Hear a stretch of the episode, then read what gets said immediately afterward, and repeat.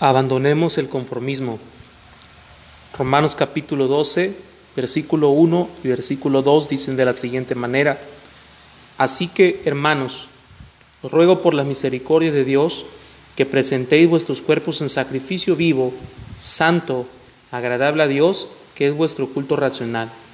No os conforméis a este siglo, sino transformaos por medio de la renovación de vuestro entendimiento, para que comprobéis cuál sea la buena voluntad de Dios, agradable y perfecta.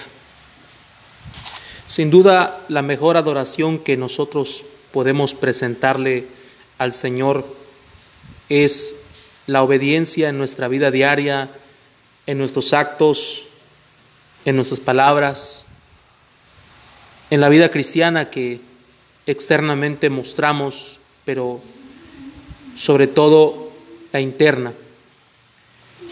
Cuando nosotros miramos el capítulo número 12 de la carta de los romanos, encontramos una exhortación del apóstol. Miramos que este título del capítulo 12 de Romanos dice deberes cristianos. El versículo 1 nos dice así que, hermanos, os ruego por las misericordias de Dios que presentéis vuestros cuerpos en sacrificio vivo, vivo, santo, agradable a Dios, que es vuestro culto racional. Los judíos constantemente presentaban sacrificios al Señor, estaban acostumbrados no solamente a realizarlos, sino que también conocían esos términos que el apóstol Pablo estaba hablando. Pero ahora Pablo al hablarle a una iglesia gentil retoma lo que se venía haciendo en épocas pasadas acerca de los sacrificios y que ahora nuestro verdadero culto o nuestro verdadero sacrificio agradable, santo para el Señor, es nuestro cuerpo, es nuestra vida. Vivimos, hermanos, en medio de una sociedad que está cambiando totalmente los valores de la palabra de Dios, que se está amoldando cada día más a corrientes filosóficas, a pensamientos de personas que no tienen ningún temor de Dios y quieren dejar a un lado lo que dicen las escrituras. Y muchos cristianos, mas sin embargo, tristemente están cayendo en ese tipo de pensamientos y están empezando a abandonar la fe.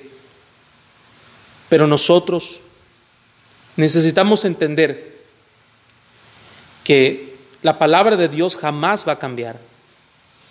Pasará el tiempo, pasarán generaciones, pasarán modas, pasarán un montón de cosas, pero la escritura, su poder y los valores de la palabra del Señor siempre seguirán siendo los mismos. Como creyentes nosotros necesitamos hacer un esfuerzo diario en vivir una adoración en espíritu y en verdad. Una adoración genuina que venga directamente de nuestro corazón y que se vea mostrada en nuestra vida, en lo que nosotros somos, en lo que nosotros hacemos. Ese es el verdadero reto de presentar un culto vivo, un culto racional al Señor, que presentemos un cuerpo en santidad, un cuerpo en sacrificio vivo a nuestro Dios, pero también tenemos que entender que no nos podemos conformar a este siglo, no nos podemos conformar a este momento en el cual estamos viviendo.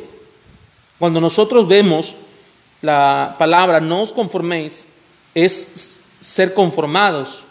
Se refiere a asumir una expresión externa que no refleja lo que de verdad está en el interior, como una especie de máscara o acto de encubrimiento. La forma de la palabra implica que los lectores de Pablo ya habían permitido que esto sucediera y deberían impedir que continuara. Nosotros miramos que dentro de la iglesia pareciera ser que todos se comportan de una manera espiritual, que todos somos santos, pero tristemente estamos cayendo en máscaras Tristemente estamos cayendo en dobles vidas y no estamos hablando solamente del pueblo de Dios, sino también ahí entran los ministros del Señor. Y es allí donde nosotros podemos darnos cuenta, conforme a lo que el Espíritu Santo nos muestra, conforme a lo que el Espíritu Santo nos da como discernimiento, que en esa doble vida no tiene nada que ver lo externo que se muestra con lo interno de la persona. Y es que recordemos que la Biblia nos enseña que solamente el Señor conoce el corazón de las personas. Nosotros podemos tener una idea de las personas, podemos tener una idea de lo que vemos, pero esa parte del corazón y esa parte de los pensamientos solamente el Señor la conoce. Hermanos, tenemos que darnos cuenta que estamos siendo bombardeados, que estamos siendo atacados por el Dios de este siglo, como lo dice el apóstol Pablo también en la segunda carta a los Corintios, en el capítulo número 4, versículo 3 y versículo 4, el cual yo quiero hablarte en este momento lo que dice la palabra del Señor. Pero si nuestro evangelio está aún encubierto, entre los que se pierden está encubierto, en los cuales el Dios de este siglo cegó el entendimiento de los incrédulos para que no les resplandezca la luz del evangelio de la gloria de Cristo, el cual es la imagen de Dios. El problema, queridos hermanos, amigos, es que hay una ceguera espiritual, hay un entendimiento cegado en la vida de las personas, hay una incredulidad puesta por Satanás para que la luz del Evangelio no pueda resplandecer en sus vidas, para que ellos no puedan comprender que no pueden seguir viviendo de la misma manera, que no pueden basar eh, su fe o sus propias fuerzas en ellos mismos.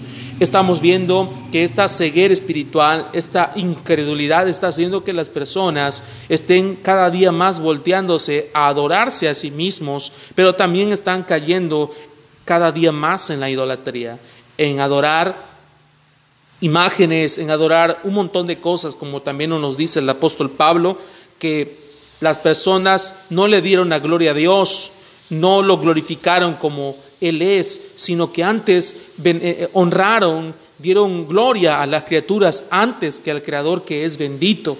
Queridos hermanos, no nos debemos conformar con lo que el mundo nos está ofreciendo. No nos debemos conformar con las supuestas soluciones que el mundo ofrece para las enfermedades y los problemas de hoy en día.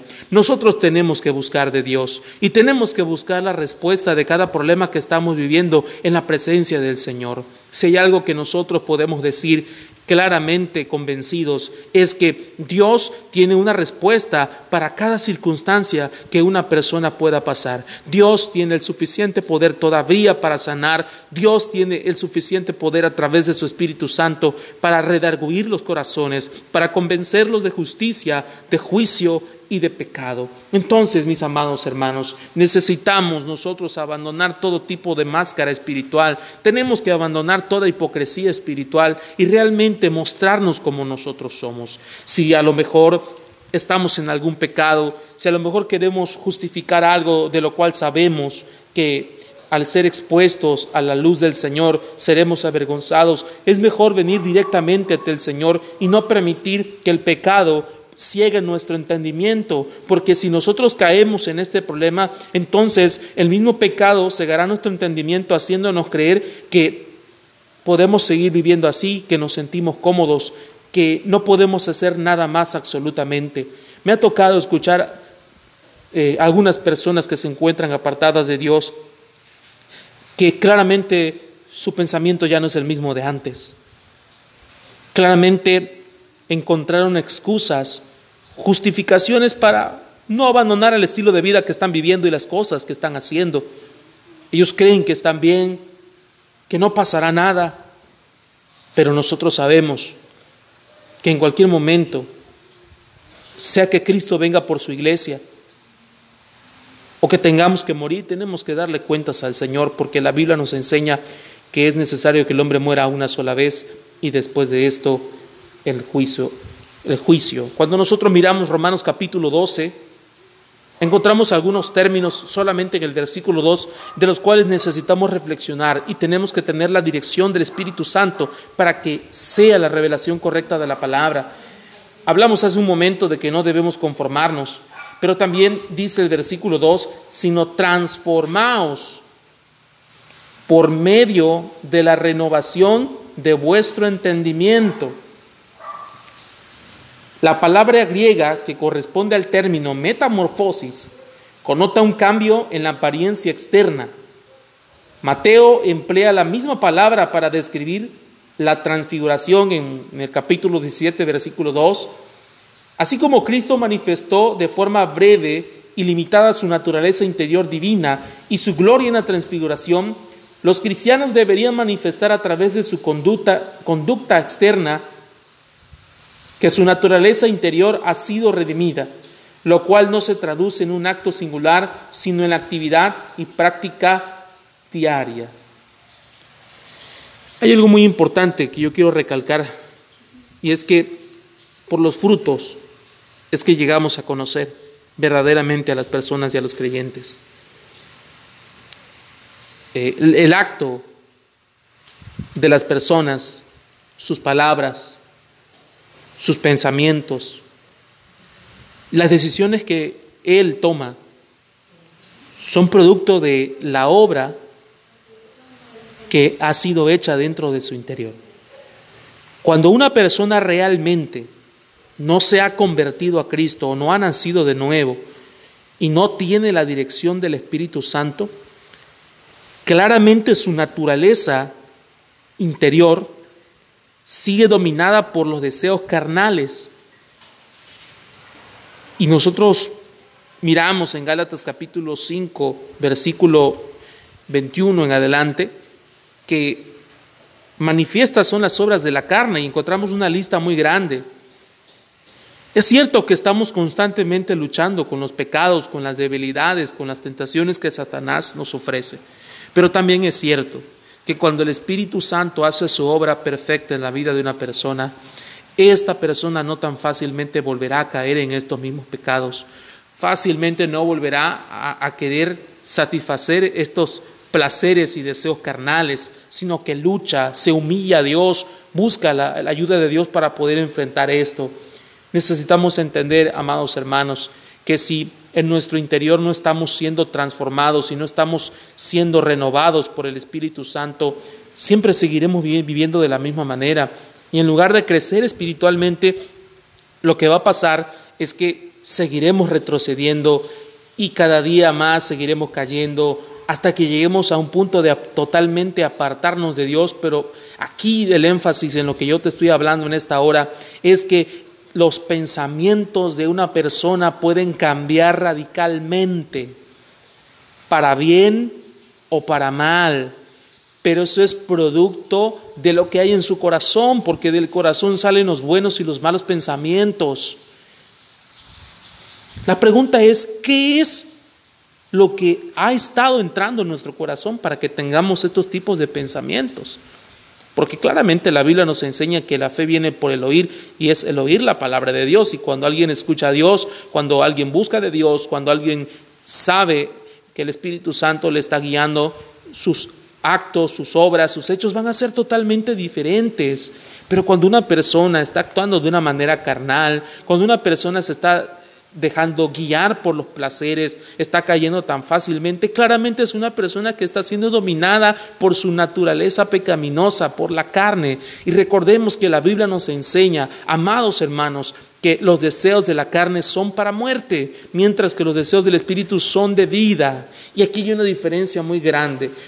Nosotros necesitamos entender que para que nuestro entendimiento sea renovado, tenemos que renunciar a algunas cosas. Yo quiero leerte algo que se encuentra en la carta de Tito, capítulo 2, versículo 11 y 12. Escucha lo siguiente porque la gracia de Dios se ha manifestado para salvación a todos los hombres, enseñándonos que renunciando a la impiedad y a los deseos mundanos, vivamos en este siglo sobria, justa y piadosamente. La gracia de Dios nos enseña que se ha manifestado para todos los hombres y esta misma nos está enseñando que debemos renunciar a la impiedad, a los deseos mundanos y que tenemos que empezar a vivir en este siglo, en esta época que nos está, nos está tocando vivir, hermanos, de una manera sobria, de una manera justa, de una manera piadosa, hermanos, para que nosotros podamos avanzar en nuestra vida espiritual y nuestro entendimiento pueda ser renovado y pueda ser que tenga la mente de Cristo, necesitamos renunciar a los deseos mundanos, a la impiedad, a la inmoralidad. Si nosotros no renunciamos con nuestra boca y no nos apartamos de esto, jamás llegaremos a la estatura del varón perfecto porque nadie en sus propias fuerzas puede alcanzar los cielos, ni mucho menos el mantenerse firme. Recordemos que el apóstol Pablo testifica que cuando él es débil, Dios se glorifica en sus debilidades y de la misma manera pasa con nosotros. A lo mejor estás luchando con tus pensamientos, estás luchando con un montón de cosas, te encuentras confundido. Pero la pregunta que yo quiero hacer esta noche contigo es, ¿qué es lo que has permitido que entre en tu corazón? ¿Por qué te encuentras ansioso? ¿Por qué te encuentras confundido? ¿Por qué estos pensamientos volvieron a ti si se supone que ya no deberían existir? La Biblia nos está enseñando en Romanos que por medio de la renovación de vuestro entendimiento tenemos que ser transformados. ¿Y por qué es necesario esto? Porque cuando nosotros miramos la renovación del entendimiento de una persona, esta clase de transformación solo puede ocurrir a medida que el Espíritu Santo, el Espíritu Santo perdón, cambia nuestra manera de pensar mediante el estudio y la meditación constante de las Escrituras. Es que esto es real. Si nosotros constantemente estamos basando nuestra vida en el espejo que es la Biblia y nos dejamos purificar por ella y vemos nuestros errores, vemos nuestros pecados, vemos nuestra iniquidad a la luz de la palabra de Dios, entonces nos daremos cuenta que hay cosas en nuestra vida que necesitamos cambiar. Yo tomo un momento el ejemplo del espejo para decirte que cuando nosotros vamos a, peinarnos, vamos a, a, como, a ver nuestra cara, vemos nuestra realidad en un espejo y cuando hay algo que no nos gusta, utilizamos ese espejo para poder quitar esa imperfección que estamos viendo en el momento. Lo mismo pasa cuando nosotros meditamos en la luz de las escrituras, cuando permitimos que con humildad sea la palabra la que nos corrige, la que nos confronte, entendemos el error y empezamos a no solamente a escuchar, sino empezamos a aplicar la palabra a nuestra vida. Por eso Santiago nos dice que no seamos oidores olvidadizos, sino que seamos hacedores de la palabra. Aquí hay algo importante, nuestro entendimiento, nuestros pensamientos tienen que cambiar. Necesitamos los pensamientos de Dios, necesitamos tener pensamientos espirituales, necesitamos tener los pensamientos que vengan de parte del Espíritu Santo para que no solamente entendamos la mente de Dios, sino como termina diciendo el versículo 2, que comprobemos cuál es la buena voluntad de Dios, agradable y perfecta. La vida en santidad que Dios aprueba es una vida que se basa en un corazón humilde, que renuncia a su propia voluntad y que lucha con todas sus fuerzas por hacer la voluntad de Él en su vida.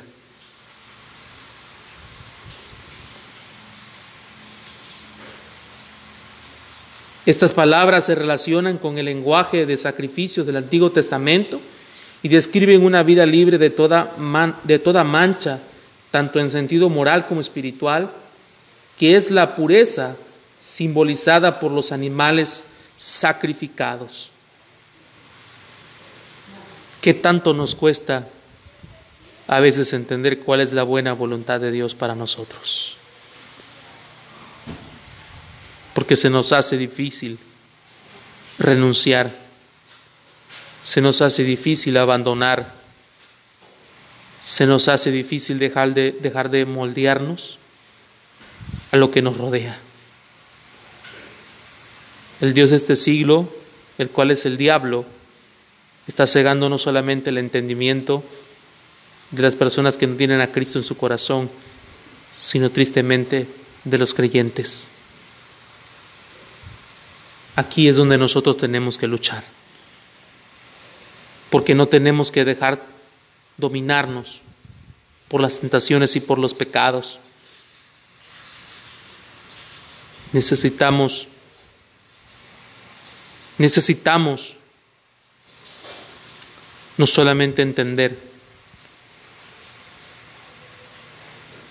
sino hablar abiertamente cuáles son las luchas y cuáles son las debilidades con las cuales todavía no hemos podido tener victoria.